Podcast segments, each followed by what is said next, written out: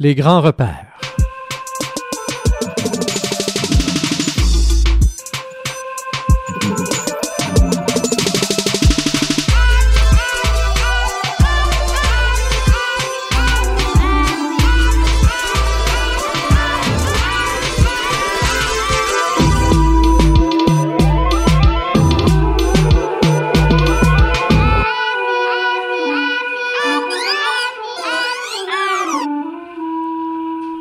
Bonsoir tout le monde. Rémi Perra avec vous pour euh, une autre émission des Grands Repères. Toujours cette émission dans laquelle euh, on parle philosophie, on parle un peu d'histoire, on parle de science parfois, euh, et toujours dans une perspective d'approfondir un des grands thèmes finalement qui nous définissent, qui nous définissent en tant qu'être humain, en tant que société, en tant que micro-société aussi parfois. Et la semaine dernière, j'avais dans les mains un livre fort intéressant dans lequel on donnait la parole à tous ceux, non pas à tous ceux, mais à plusieurs de ceux qui ont remporté le prix Nobel de la paix. Et donc, eh, on avait des extraits de discours qui étaient répartis euh, sous des thèmes comme la politique, comme l'espoir, l'investissement social, et etc. Et euh, quelqu'un avait fait ce travail de moine que d'aller chercher parmi les, discours des, euh, des gagnants là, du prix Nobel de la paix des extraits finalement stimulants, intéressants, nourrissants. Et c'est ce qui a couvert toute l'émission de la semaine dernière. Ce qui m'a personnellement inspiré, je donne régulièrement des conférences sur les grandes questions existentielles dans les écoles ou encore euh, même euh, en entreprise, euh, en institution, sous forme de formation avec les adultes, sous forme de conférences, souvent avec les étudiants en éthique et culture religieuse dans les écoles secondaires au Québec. Et c'est un thème, la paix, évidemment, euh, que j'aborde parfois quand on a le temps.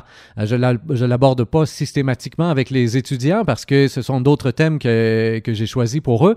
mais parfois, oui, quand dans, certaines, dans certains collèges privés, on a des cours qui sont vraiment plus longs qu'ailleurs, eh bien oui, on va aller y faire un détour. Mais dans la formation pour les adultes, ben, j'en parle, on l'aborde, on l'approfondit ensemble. La paix, Qu'est-ce que c'est exactement? Qu'est-ce que ça veut dire? Qu'est-ce que ça évoque? Quand on parle de la paix pour vous, spontanément, à, quoi vous pensez? Qu'est-ce qui vous vient en premier à l'esprit? Hein? Qu'est-ce qui est, qu'est-ce que, qu'est-ce que la paix en elle-même? Ah, et donc, cette question-là, je l'ai personnellement médité, reviré de bord, de tout bord, tout côté. Et euh, je me rends compte qu'il y a des grands classiques, euh, il y a des choses dans, laquelle, dans lesquelles on peut aussi euh, s'enfermer assez facilement.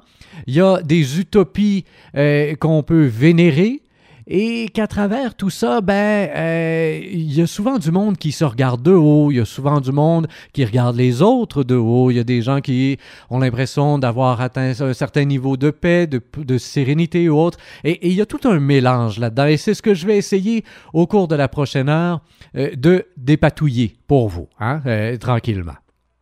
Personnellement, la réflexion sur la paix, euh, a été nourrie, entre autres, ma réflexion à moi sur la paix a été nourrie, entre autres, par un moment où, euh, vivant dans une communauté religieuse qui s'appelle les Béatitudes, le fondateur, qui avait pris le nom d'Éphraïm, nom hébreu.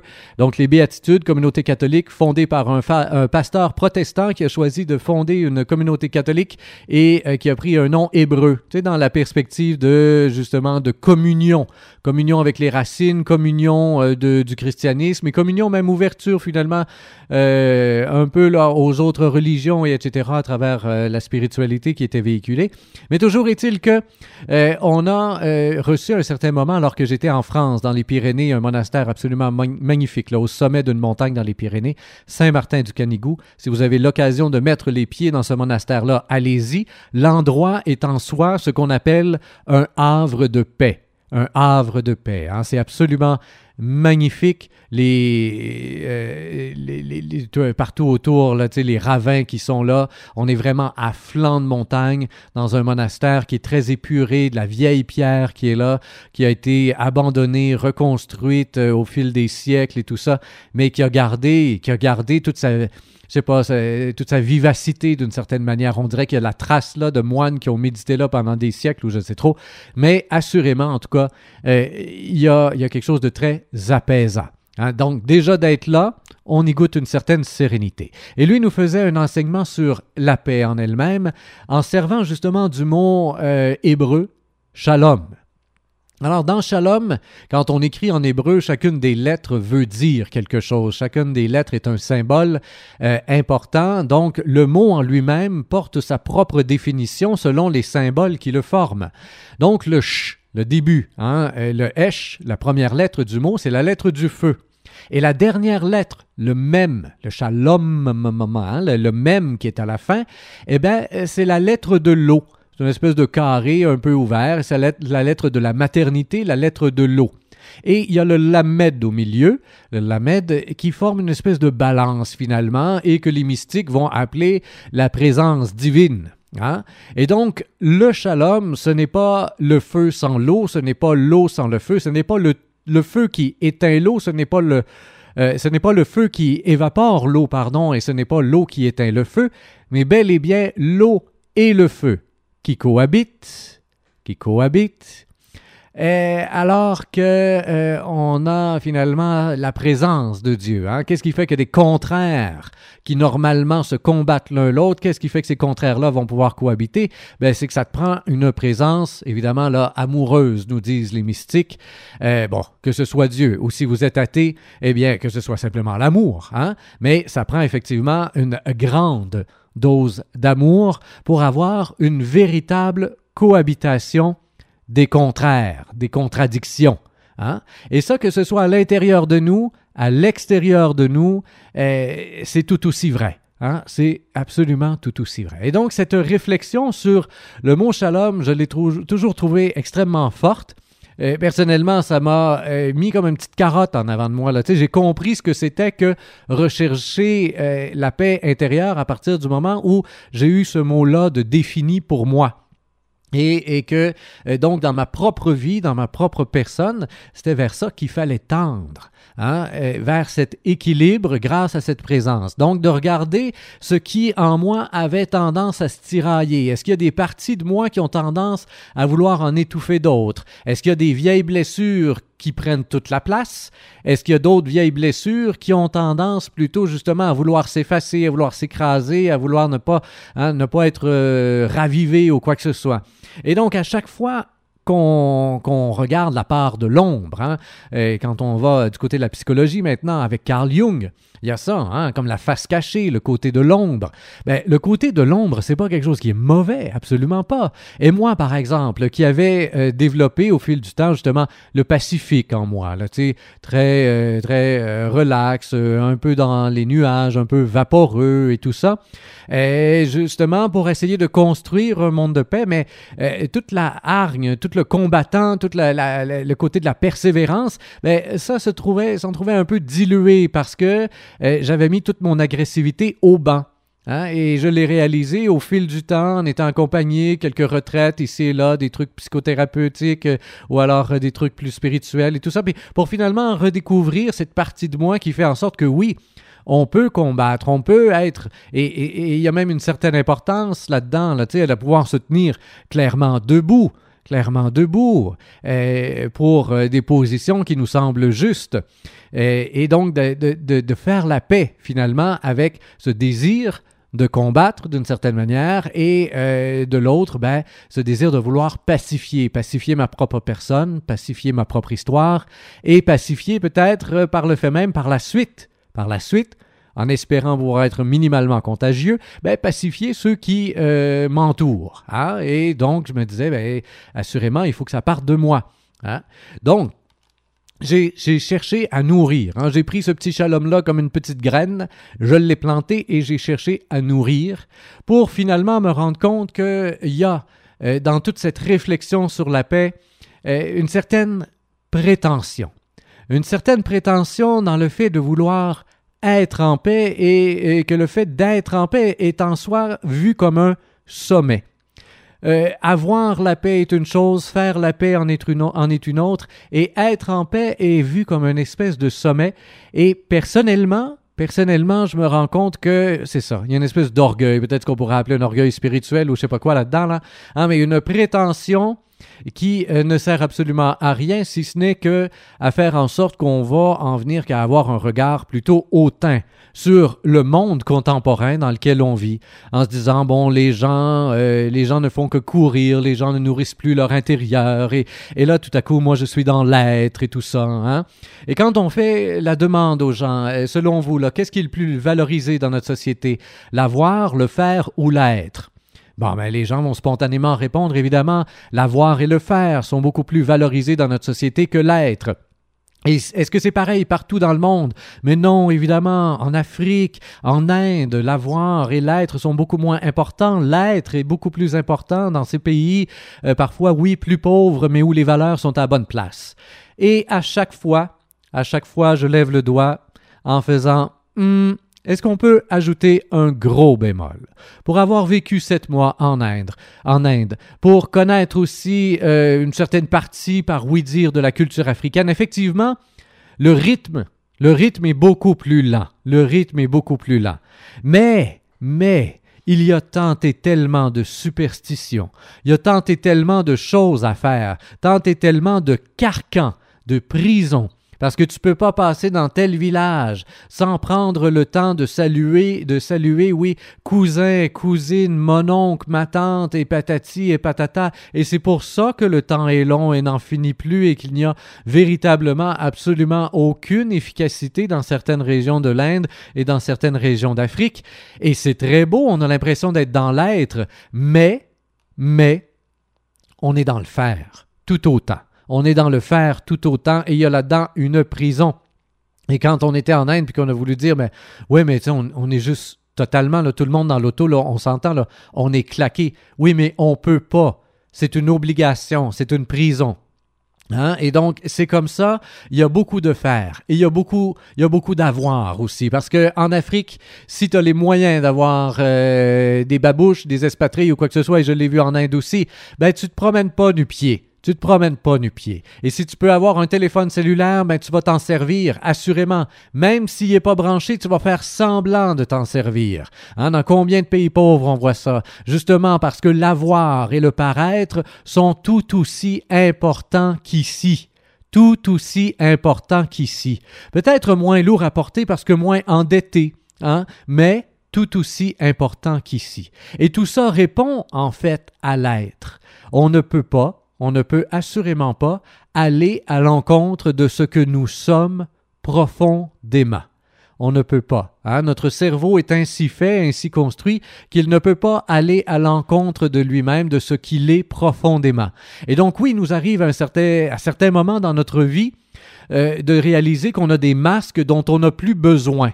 Et, là, on les enlève mais et, on se sent, on a l'impression de vivre et d'être dans l'être beaucoup plus en vérité. Puis là, avant ça, on avait l'impression d'être superficiel, mais cette superficialité-là n'est que remplacée par une autre. Hein? Et, et on le voit bien, euh, parmi tous ceux là, justement qui vivent dans l'être, le, le ci, le ça, c'est drôle comme il y a des looks similaires. Hein? Et donc, même là-dedans, il y a une mode, il y a une mode dans le yogisme, il y a une mode dans ci, il y a une mode dans ça. Et dans là-dedans, ben, il y a beaucoup de paraître, il y a beaucoup d'avoir, il y a beaucoup de faire aussi. Hein? Et tout ça, en fait, est très, très, très interconnecté. Et il faut arrêter de le regarder de haut, parce que c'est même pas un reproche, ce que je suis en train de faire. Assurément pas. Assurément pas. Parce que de chercher à avoir la tranquillité, c'est tout aussi important que, euh, de, d'être en paix. D'avoir la paix une fois de temps en temps vient nourrir le fait d'être en paix, hein, et etc. Et c'est ça qu'on va décortiquer donc au cours de la prochaine heure.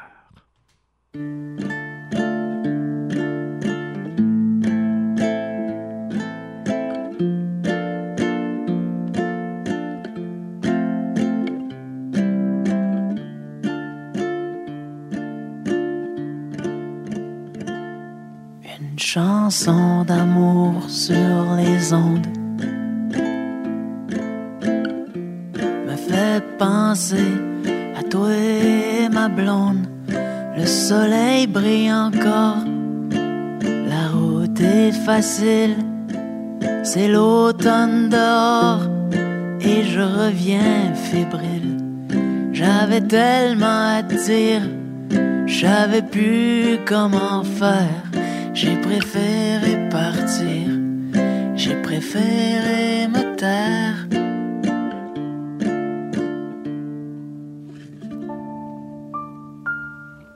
Une chanson d'amour comme une sonde me ramène à ton sourire, ma blonde. Le feu brûle encore, même si c'est fragile. Sortir du brouillard sur des mois et des milles. Et si je m'ennuie de toi, je suis bien la paix le doute de chaque poste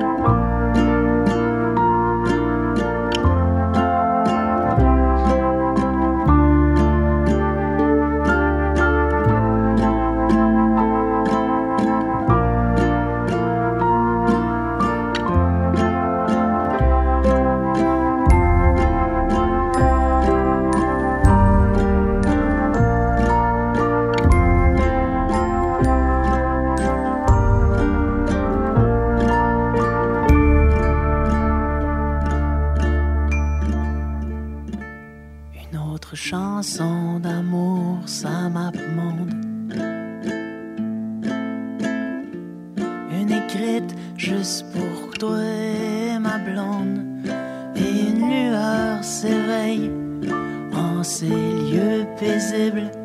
Je me tire du sommeil, je ne suis plus en exil. Et si tout s'évapore et tout tient un fil, t'es l'étoile, t'es le port, t'es mon repère tranquille. Et si tout s'évapore et tout tient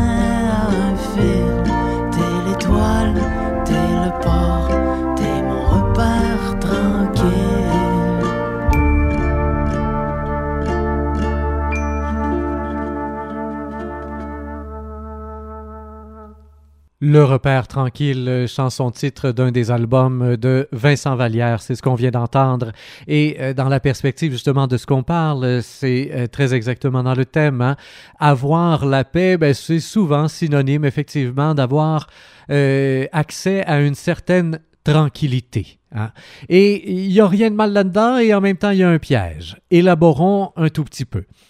Réalisons, tout d'abord, Jean du Québec, Jean de l'Estrie encore plus peut-être, je ne sais trop, réalisons, prenez quelques secondes pour pleinement réaliser à quel point il est bon de vivre dans un pays qui est en paix. Vous rendez-vous compte que la génération de mes parents, là, mon père a bientôt 70 ans, euh, la génération de mes parents est née tout juste après la Deuxième Guerre mondiale. Oui, bien sûr, euh, ils ont connu, euh, ils ont eu vent, il y a eu la guerre du Vietnam, il y a eu ci, il y a eu ça.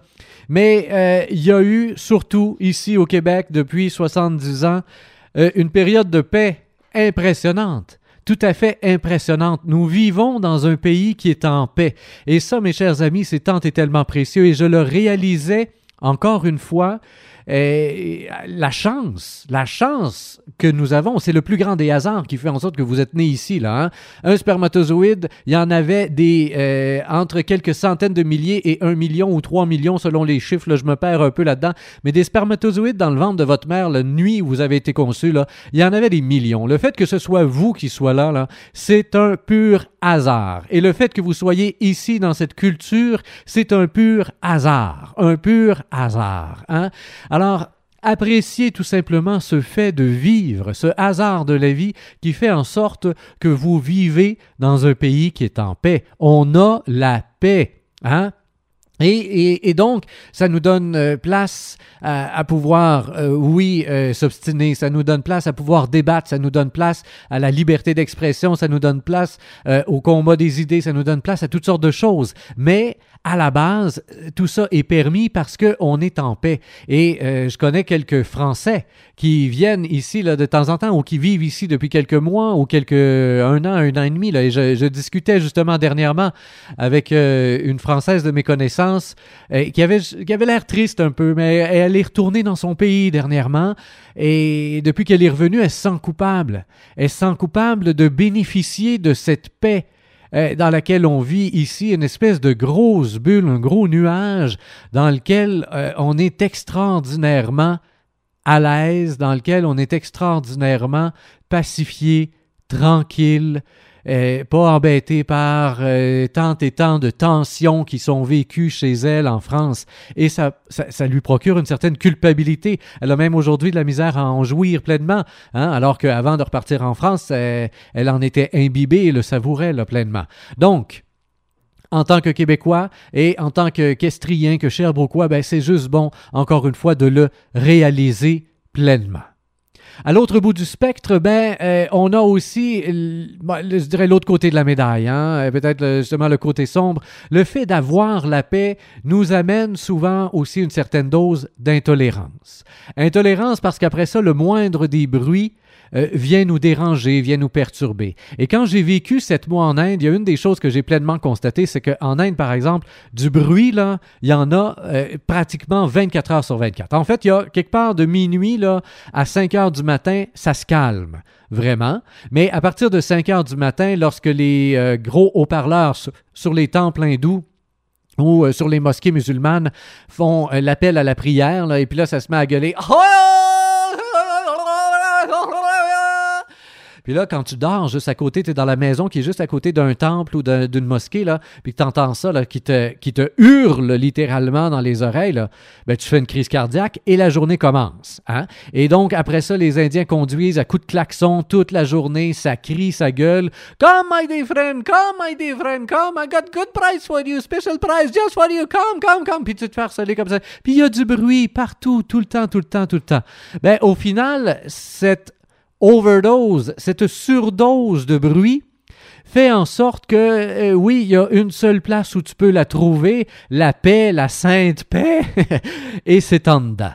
Hein? Et tu apprends finalement à aller faire un petit tour, là. Ah, voilà.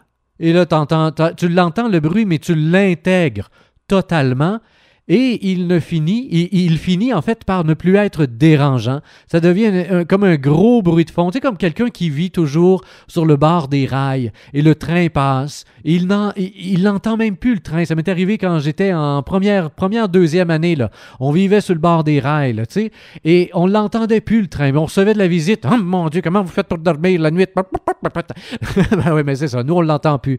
La même chose pour les gens qui vivent euh, sur le bord d'une rivière. Quoique ce bruit est souvent mais il y a des gens que ça va déranger.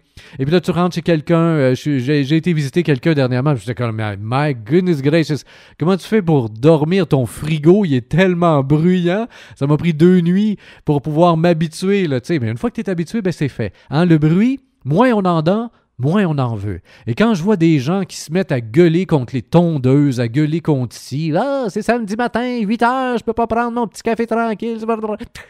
On vit en ville. On vit en ville. Écoutez, oui, il y a du gazon à faire en ville. Et puis oui, ça peut se faire le samedi matin quand on travaille toute la semaine, qu'on a des enfants, puis que quand les enfants reviennent, on fait les devoirs, on les couche, et patati et patata. Et là, tout à coup, le samedi matin, là, ben là, regarde, il faut que je la fasse, la tondeuse. Ça fait quatre, semaines que ma femme me dit ah, le gazon n'est pas fait, on va la faire, on va la faire. C'est là, là, c'est là que ça se passe. Je ne le choisis pas, mais c'est là que ça se passe. Hein?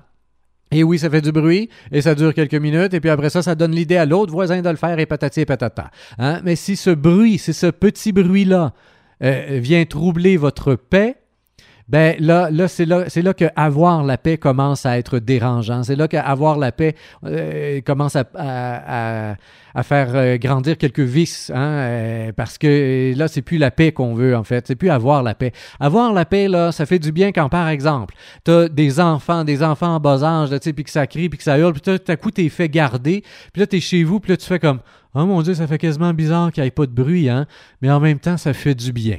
Ouais, puis là, là, ça, tu l'apprécies, une fois qu'ils sont couchés ou ben non, quand tu les fais garder. Mais au-delà de ça, il faut faire attention aussi pour ne pas devenir intolérant parce qu'on veut la tranquillité ce qui est bien différent de la paix. Et moi, quand je vois des quartiers, bah, des micro-quartiers poussés parfois, où justement on a des personnes âgées qui se mettent entre eux et où on n'a pas le droit d'avoir de famille, on n'a pas le droit d'avoir d'enfants là-dedans, euh, parce qu'on veut la paix, hmm, attention il y a là une pente descendante, glissante, abrutissante, qui va faire en sorte qu'après ça, même si vous n'avez pas d'enfant, vous ne serez pas plus en paix, même si vous avez toute la tranquillité du monde. Donc, il faut savoir faire euh, le bon discernement. Hein. Avoir la paix, c'est très appréciable, mais ne rechercher que l'hyper-tranquillité, c'en est devenu un vice. Well, it's good to know that you'll be okay. I've been waiting for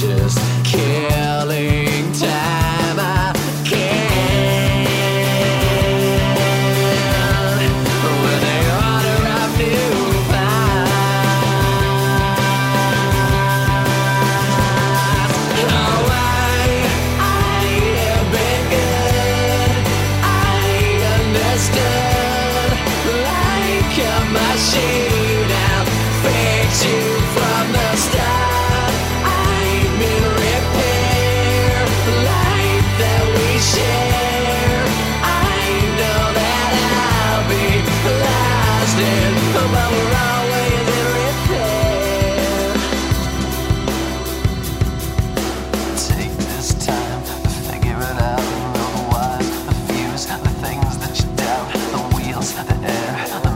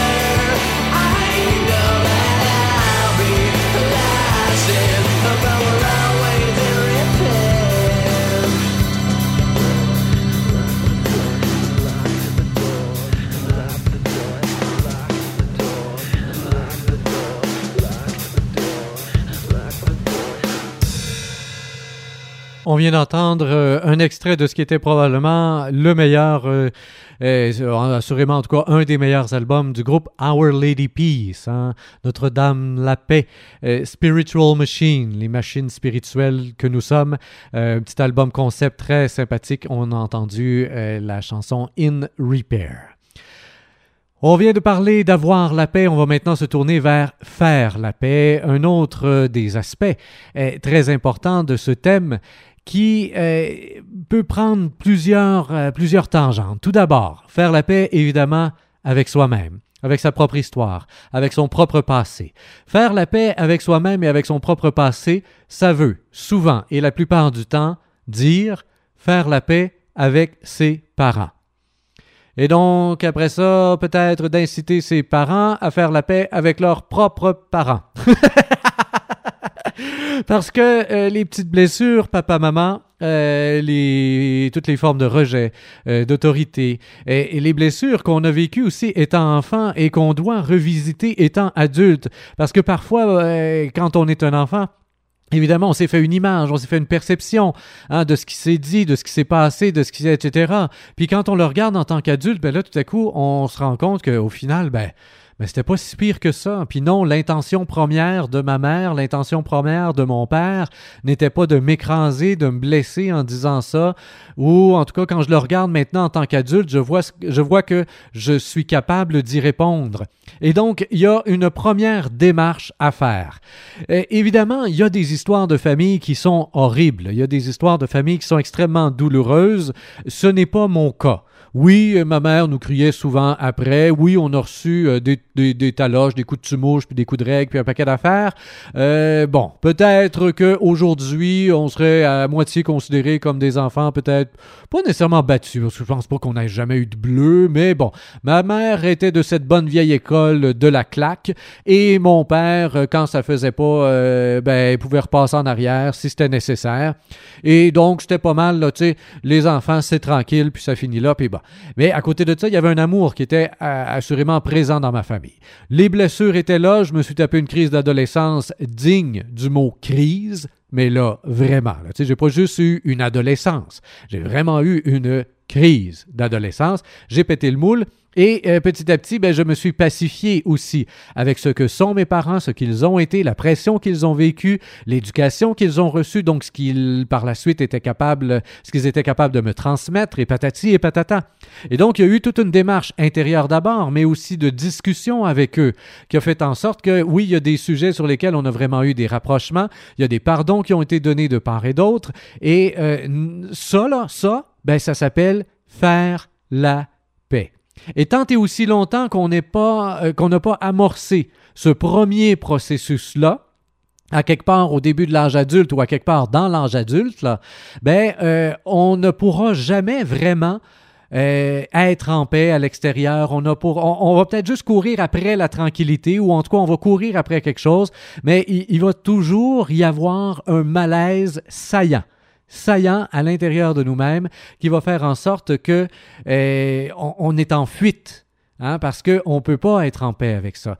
L'influence, la très grande influence et ce désir que nous avons tous d'avoir un regard de fierté de nos propres parents, hein, et, de, de, sentir que nos parents, que notre père, le regard du père est si important, hein, le regard de la mère aussi, mais pour plusieurs, hein, le regard du père, le père qui est fier de soi, c'est soit totalement constructif, ou alors destructif, dépendamment justement est-ce que ce regard-là est un regard de fierté qui élève ou si c'est un regard de pression qui abaisse et qui voudrait élever? Tu sais, des fois, c'est pour bien faire, là, il essaie juste de... Mais, mais il, y a une, pression qui au final amène une déception et, et ça, c'est extrêmement difficile à vivre. Et on ne peut pas être en paix tant aussi longtemps qu'on n'a pas fait la paix avec ça. Faire la paix, qu'est-ce que ça veut dire? Pardonner. Hein? Ça veut dire, oui, certaines démarches. Ça veut dire peut-être écrire, ça veut dire appeler, ça veut dire parler, ça veut dire assurément rencontrer. Oui, une, deux, trois fois. Et si l'autre, si l'autre ne réagit pas, mais là, après ça, il y a moyen, oui, de pardonner, mais pardonner ne veut pas nécessairement dire revoir, refréquenter ou quoi que ce soit. Hein. Mais c'est ça. Il y a tout un travail hein, de récurage à aller faire déjà là pour réussir à faire la paix avec sa propre histoire, avant de pouvoir transmettre la paix aux autres. Hein. À partir du moment où ça s'est fait, ben là, je pense qu'il y a un enracinement. Il y a un enracinement qui se fait parce que justement, on est paisible. Hein? À l'intérieur, il y a de quoi qui a été pacifié et ça, ça permet de faire des racines assez profondes pour que justement ceux qui nous entourent peuvent là commencer à sentir qu'on est, on est solide et donc on devient nous-mêmes pacifiants que notre présence peut devenir pacifiante pour les autres. Et ça, je pense que tout un chacun est en droit d'y aspirer. Euh, est-ce que, je me, est-ce que je me berne en disant qu'on aimerait tous pouvoir être une présence rassurante pour les autres, de sentir que les autres s'appuient sur nous et que nous, on est solide, ça ne nous écrase pas, ça ne nous étouffe pas et, et qu'ils peuvent s'appuyer là-dessus pour eux-mêmes se construire. Hein, non pas juste pour euh, rester là de vitam aeternam, non, mais pour eux-mêmes se construire parce que notre présence va leur apporter ça tout simplement. Hein, entre autres, après ça, justement, dans la relation à nos propres enfants. Hein, parce qu'on ne peut pas transmettre la paix à nos enfants si nous-mêmes, on n'a pas fait la paix avec nos, parents. Hein? Et donc, eh, ça, c'est quelque chose de précieux. Parce que comment faire la paix? Comment construire un monde de paix si ce n'est pas d'abord avec nos propres enfants? Ce sont assurément les gens dans votre vie sur lesquels vous allez avoir la plus grande influence. Vos enfants se définissent tout le temps, systématiquement, par rapport à vous. Hein? Et donc, eh, si vous avez des enfants, ben, ils vont toujours dire oui ou non. Ils ont leur propre liberté là-dedans. Ils vont dire oui ou non à ce que vous leur proposez. Mais n'empêche que, oui, dans une famille tumultueuse, il y en a un qui peut devenir extrêmement pacifique, eh, mais dans une famille où la paix est en soi et où on apprend la paix, hein, où on va finalement eh, construire euh, oui, la confiance, mais aussi l'estime de soi, comme je lisais là, dans un article dernièrement. Puis je trouvais ça intéressant de faire cette distinction entre la confiance et l'estime. Parce que quand quelqu'un a une bonne estime de soi, c'est pas par rapport à des projets, c'est pas par rapport à sa capacité de réussir quelque chose. Non, c'est par rapport à, à sa propre valeur, même dans l'échec quand on a une bonne estime de soi. Ben, si on réussit à transmettre ça, une bonne estime de soi à nos enfants, ce qu'on est en train de leur transmettre justement, c'est cette capacité de savoir demeurer en paix même dans l'échec. Et ça, ça, ma foi du bon Dieu, si on m'avait transmis ça à 3, 4, 5, 6, 10 ans, 18 ans, j'aurais trouvé ça extraordinaire. Ça aurait été un outil absolument magnifique à me transmettre. Et je tente du mieux que je peux sans savoir si j'y arrive et puis je le verrai bien quand justement mes propres enfants auront 18, 20, 25 ans, 30 ans, euh, si je réussis à faire ça, mais je tends vers ça. Hein, je tends vers euh, cette capacité de construire l'estime d'eux-mêmes pour mes propres enfants et en leur apprenant cette petite notion de base déjà aussi dans le respect envers les autres. Hein, comment est-ce qu'on construit la paix? La notion de base du respect, de la compassion, de quoi que ce soit, la fameuse règle d'or, on fait pas aux autres ce qu'on veut pas se faire faire. Si tout le monde appliquait cette petite phrase, le monde serait déjà pas mal plus pacifié. Hein? On pourrait faire la paix. Juste mettre ça en pratique, c'est déjà faire la paix. Et une fois qu'on a fait ça, ben oui, on peut commencer à vouloir faire la paix avec avec plus grand, avec ce qui nous entoure, avec euh, les communautés qui nous entourent et parfois aussi avec les pays qui nous entourent. Hein. Et on le voit par exemple dans les processus où euh, quand on est en guerre, Israël et la Palestine, là. Israël et la Palestine, est-ce qu'on est en paix de ce côté-là? Ben, assurément pas, on est en paix. On a des processus de paix. Est-ce que ce sont de véritables processus de paix? Assurément pas, parce que chacun est encore dans sa blessure et surtout, selon moi, parce que chacun ne reconnaît pas sa propre part de responsabilité dans le problème. Hein? Donc, à partir du moment où on fait juste dire, euh, ben, c'est lui qui a commencé, hein? comme on disait quand on était tout petit, hein? puis que maman venait nous chicaner en nous disant, ah, qu'est-ce qui se passe, là? C'est quoi l'affaire, là? Puis qu'est-ce qu'on répondait? Ah, c'est pas moi qui a commencé, c'est pas moi qui a commencé, c'est lui qui a commencé. Ben c'est pas ça la question, mon grand. La question, c'est pas de savoir c'est qui qui a commencé. On le saura jamais c'est qui qui a commencé. Hein? C'est des blessures qui causent des blessures, qui causent des blessures, qui causent des blessures. Et si ça se trouve, le premier enfant qui a fait euh, un premier move, ben l'a fait, là, tu sais, le, premier enfant qui est allé donner une tape à l'autre, ben est allé donner une tape à l'autre parce qu'il était fâché parce que son père ou sa mère venait de dire non sur euh, quoi que ce soit, une niaiserie, ou son père ou sa mère n'avait juste pas le temps de s'occuper de lui parce qu'il y avait le lave-vaisselle à vider ou quoi que ce soit. Et puis là, il se de banc, puis il, porte cette grogne, cette frustration, puis là, il va jouer avec son frère ou sa soeur, puis finalement, bang, puis ça finit mal. Mais c'est qui qui a commencé dans ce temps-là? Hein? C'est dur, c'est toujours difficile d'aller chercher cette racine. Mais de prendre sa juste part de responsabilité puis d'être capable de dire ben moi j'ai tapé puis moi j'ai répliqué puis ci puis ça puis bon on est à 50-50 ou on est à 75-25 dans les responsabilités mais j'en ai toujours une part. Assurément s'il y a une guerre à quelque part et si je suis impliqué dans une guerre, j'ai une part de responsabilité dans cette guerre-là. Et le jour où Israël et la Palestine vont prendre leur juste part de responsabilité dans tout ce complexe Hein, parce que c'est extrêmement complexe le problème. Là, hein. Bon, dans toute cette complexité, devrais-je dire, eh bien, oui, à ce moment-là, on commencera un véritable processus de paix. On commencera à faire la paix. Parce que pour être capable de prendre sa part de responsabilité, ça veut dire qu'il faut être capable de se regarder dans les yeux. Ça veut dire qu'il faut faire la paix avec sa propre histoire d'abord, avant d'être capable de la faire avec les autres. Et c'est tout aussi vrai d'un point de vue personnel que d'un point de vue communautaire nationale.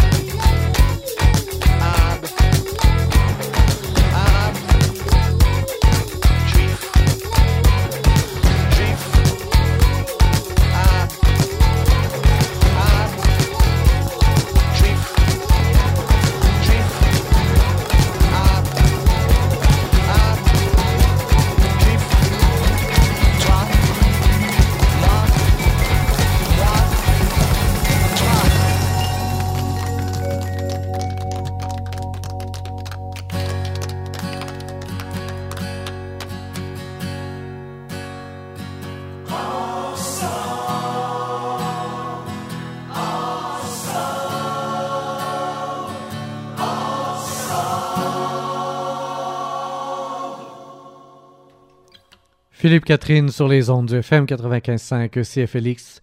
On vient d'entendre Juif arabe. C'est le titre de la chanson et c'est euh, de cet album tout à fait hétéroclite. Euh, Philippe Catherine, c'est le titre de l'album. euh, et oui, il y a un côté tout à fait subversif à certaines chansons et probablement même qu'à celle-là. hein. Ça peut être, j'imagine, choquant pour des Arabes ou des Juifs d'entendre juste ce qu'on vient d'entendre. Et pourtant, et pourtant, ma foi du bon Dieu, qu'est-ce que le monde serait beaucoup plus pacifique si on en arrivait à ça, hein, à ce petit résultat, juifs, arabes, ensemble. Dernière euh, partie de l'émission, on va maintenant se tourner vers le fait d'être en paix. On a parlé d'avoir la paix, on a parlé de faire la paix. Et quand on, on nourrit l'un et l'autre, hein, avoir la paix et faire la paix, petit à petit, ce que ça provoque à l'intérieur, ben, c'est être en paix. Tout ça se nourrit l'un l'autre. Et ça commence en général tout petit. Pas plus petit que, que- que- qu'une graine, là. hein. C'est vraiment comme une semence. Ça s'apprend au fur et à mesure de la vie. Ça s'apprend au fur et à mesure des épreuves. Le fait d'être en paix. Extrêmement facile d'être en paix dans un moment où on a la paix. hein. Ça, c'est clair. hein. Mais là, on n'est pas en paix, en fait, à ce moment-là. Et J'ai souvent l'habitude de dire, euh, qu'est-ce que la patience? La véritable patience commence au moment où l'impatience arrive. Avant, tu n'es pas patient, absolument pas. Tu peux être euh, élastique. Il y, a- des longueurs d'élastique différentes. Il y a des gens qui ont des gros élastiques, des longs élastiques, puis il y a des gens qui ont des tout petits élastiques. Mais euh, la patience, c'est la capacité d'élasticité. Hein? C'est que même un petit élastique, des fois, c'est surprenant. Un bon caoutchouc de qualité, là, tu peux étirer ça longtemps, longtemps, longtemps avant que ça pète. Puis il y a des gros élastiques un peu sèches. Hein? Fait que tu as l'impression qu'il est, regarde, il n'y a rien qui le dérange. Lui, ben non, il n'y a rien qui le dérange. C'est comme tout slack. Son affaire, là, t'as un gros élastique. Mais c'est parce qu'il n'est jamais tendu. Et à partir du moment où là, il tend, là, il arrive une affaire qui le dérange, là, finalement, là, pow! Ça pète tout de suite. Hein? Et donc, on est patient à partir du moment où on commence à être impatient. Et on apprend à être en paix à partir du moment où on est singulièrement perturbé. Perturbé par notre propre histoire, perturbé par ce qui arrive autour de nous, perturbé par les pertes, par les contradictions, par ci, par ça, hein? mais à travers tout ça, on se construit. Si tel est notre désir, on peut tendre vers ça. C'est sûr que c'est assurément euh, déplaisant assurément déplaisant. Quand on est dans un moment de chaos dans notre vie, la dernière chose dont on a envie euh, d'entendre parler souvent, tu sais, c'est ah si tu prenais ça, tu sais, respire, patati, patata, ben oui c'est ça, Euh, respire, respire. Non, mais, mais tu passes au travers. J'ai vécu dernièrement un moment euh, lors d'une conférence euh, particulière que je donnais sur les grandes questions existentielles, un moment où je me suis fait mitrailler littéralement. Là. Euh, C'était la première fois que j'allais voir des étudiants dans un cégep et les, les- on, parlait de vérité et le professeur avait vraiment boosté ses élèves là, pour euh, me, couper, me menuacher, me bombarder de questions. Plus il posait de questions, plus il gagnait de chances euh, dans un tirage pour un tour en avion. C'est quand même pas mal, hein? Alors là, du haut de leurs 17-18 ans, avec toute l'arrogance que ça peut contenir à cet âge-là, ils m'ont littéralement euh, haché menu, là, et, et je suis ressorti de là épuisé. Épuisé, je dois vous dire. Mais de toutes les conférences que j'ai faites cette année, c'est de loin celle qui m'a apporté le plus. Parce qu'après, après, ben, j'ai pas arrêté d'y penser. J'ai pensé aux multitudes de questions qu'on m'a posées ce- cet après-midi-là. J'ai pensé, euh, à- ça m'a permis d'approfondir la réflexion et ça me permet aujourd'hui euh, d'atteindre, euh, c'est ça, un degré de réflexion philosophique plus profond, plus profond. Et donc, ah, mais tant mieux. Ça m'a fait du bien de me faire perturber à ce point-là.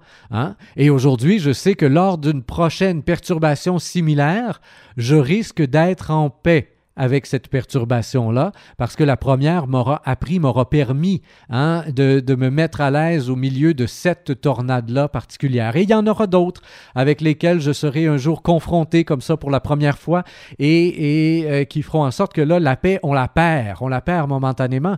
Mais si l'objectif, si votre objectif, moi c'est le mien là, c'est c'est un de mes objectifs, hein, c'est de tendre vers ça, d'acquérir une paix, et j'ai souvent l'image de l'arbre. Personnellement, l'arbre, le, soit le gros érable centenaire ou le chêne ou je sais pas quoi, mais un arbre solide, enraciné et, entouré d'arbres, pas tout seul dans un champ avec le, le- vent qui ballotte. Non, entouré d'arbres. Mais sais, ça, là, cette, ce, ce- ce- ce chêne solide, cet érable solide, ben, je tends vers ça. Donc, dans un moment de perturbation, je dis, oui, regarde, là, il y en a une tempête, là, mais ça va nous donner l'occasion. Tu sais, vers quel côté il faut faire pousser les racines pour faire face à ce vent-là, pour être plus solide face à ce vent-là? Et puis, est-ce qu'on peut ajouter un peu de souplesse aussi pour être capable justement de passer à travers la tempête en même temps qu'on solidifie et patati? Et donc, c'est un mélange de souplesse et, et de rigidité ou de, de solidité qui vont faire en sorte que face à un événement similaire éventuellement, ben, je vais pouvoir demeurer euh, plus en paix, être en paix hein, face au dépouillement souvent. Parce que ce dont on est dépouillé, soit que c'est de nous-mêmes, de notre propre ego, hein, quand c'est notre ego qui mange une claque, ou alors on est dépouillé parfois d'un emploi, on est dépouillé d'une personne qu'on aime euh, lors de la mort, lors d'une séparation, on est dépouillé euh, de nos propres enfants lorsqu'ils quittent la maison. Les occasions de dépouillement dans la vie, ils sont nombreux et à chaque fois, ça peut être, oui, une occasion d'apprentissage, apprendre à être en paix. Encore faut-il ne pas les nier, encore faut-il pleinement rentrer dedans et accepter d'être perturbé. Et personnellement, euh, quand je suis perturbé, ça va pas bien. Ça va pas bien, hein? je ferai pas semblant là, d'être zen euh, en tout temps, c'est absolument pas vrai. Mais après ça, c'est de retendre. Hein? C'est cette capacité de, de réaligner et de retendre, tendre vers euh, ce désir d'être en paix, d'être solide, d'être donc cet érable centenaire sur qui on va pouvoir s'appuyer. Et, et euh, tout ça, ben, c'est ça, c'est être en paix. Et à chaque fois, ça va être nourri par le fait d'avoir la paix, ça va être nourri par le fait de faire la paix, et l'un et l'autre, finalement, permettent de construire un monde où la paix, donc les contradictions, le shalom, le fameux shalom, prend place à l'intérieur de nous et à l'extérieur de nous. Hein? Et c'est cette, euh, c'est cette balance-là qu'on réussit à établir tranquillement, à devenir comme un phare, une petite lumière une fois de temps en temps dans des moments de brouillard pour d'autres, et, et, ce qui est merveilleux, c'est qu'il y a toujours ce cycle, cette espèce de pays au suivant, qui fait en sorte que une fois qu'on a sorti quelqu'un euh, du trouble ou de quoi que ce soit, puis qu'on a réussi un peu à, à, le remettre sur deux pieds et à le réaligner, en général, c'est pas lui qui va nous rendre l'appareil, c'est quelqu'un d'autre. Hein. La vie est ainsi faite que on est mieux de s'inscrire dans une démarche euh, de gratuité envers une personne, tout en sachant qu'en général, ben, il y a quelqu'un d'autre qui va venir nous soutenir au moment où nous on aura besoin, il y aura des lumières qui s'allumeront à ce moment-là. Hein? Donc, il y a une espèce de cycle là-dedans aussi, hein, où c'est pas parce qu'on a donné à quelqu'un qu'il faut s'attendre à ce que cette personne-là nous, nous redonne en retour. Et ça, ça crée souvent, ça crée souvent justement une occasion de déception et de dépouillement. Et là, la paix, je vais vous dire qu'on la perd en général assez vite, hein, quand on a l'impression que on a donné un bon coup de main à quelqu'un et qu'au moment où nous on est dans le besoin, ben, cette personne-là, elle n'est pas là, on ne peut pas s'appuyer sur elle. Hein, parce que, parce que, pourquoi? Ben parce que justement, on l'a aidée, puis là, elle est ailleurs. Puis, puis, puis elle est ailleurs et, elle n'est pas là présentement disponible. Et puis là, on se revient de bord et c'est quelqu'un, souvent, des fois, moi en tout cas, ça m'est arrivé souvent, peut-être que vous allez vous reconnaître là-dedans, mais souvent quelqu'un qui vient débarquer dans ta vie, là, mais depuis peu de temps, là, et tout à coup, c'est lui qui devient ton poteau, c'est elle qui devient ton poteau pendant quelques mois euh, ou quelques années, alors que tu as besoin de ça, tout particulièrement. Et, c'est fou comment euh, cette personne-là, euh, trois mois avant, des fois, tu la connaissais même pas ou à peine. Hein. Et donc là, il se soude quelque chose parce que les besoins se rencontrent. Le besoin que cette personne-là a de donner, parce qu'on le porte tous, hein, ce besoin d'être signifiant pour quelqu'un, et le ce, qu'elle est capable de donner, ben, ça correspond à ce que j'ai besoin de recevoir, ben, emmène et tant mieux. Et on va pouvoir comme ça se compléter pendant quelques temps.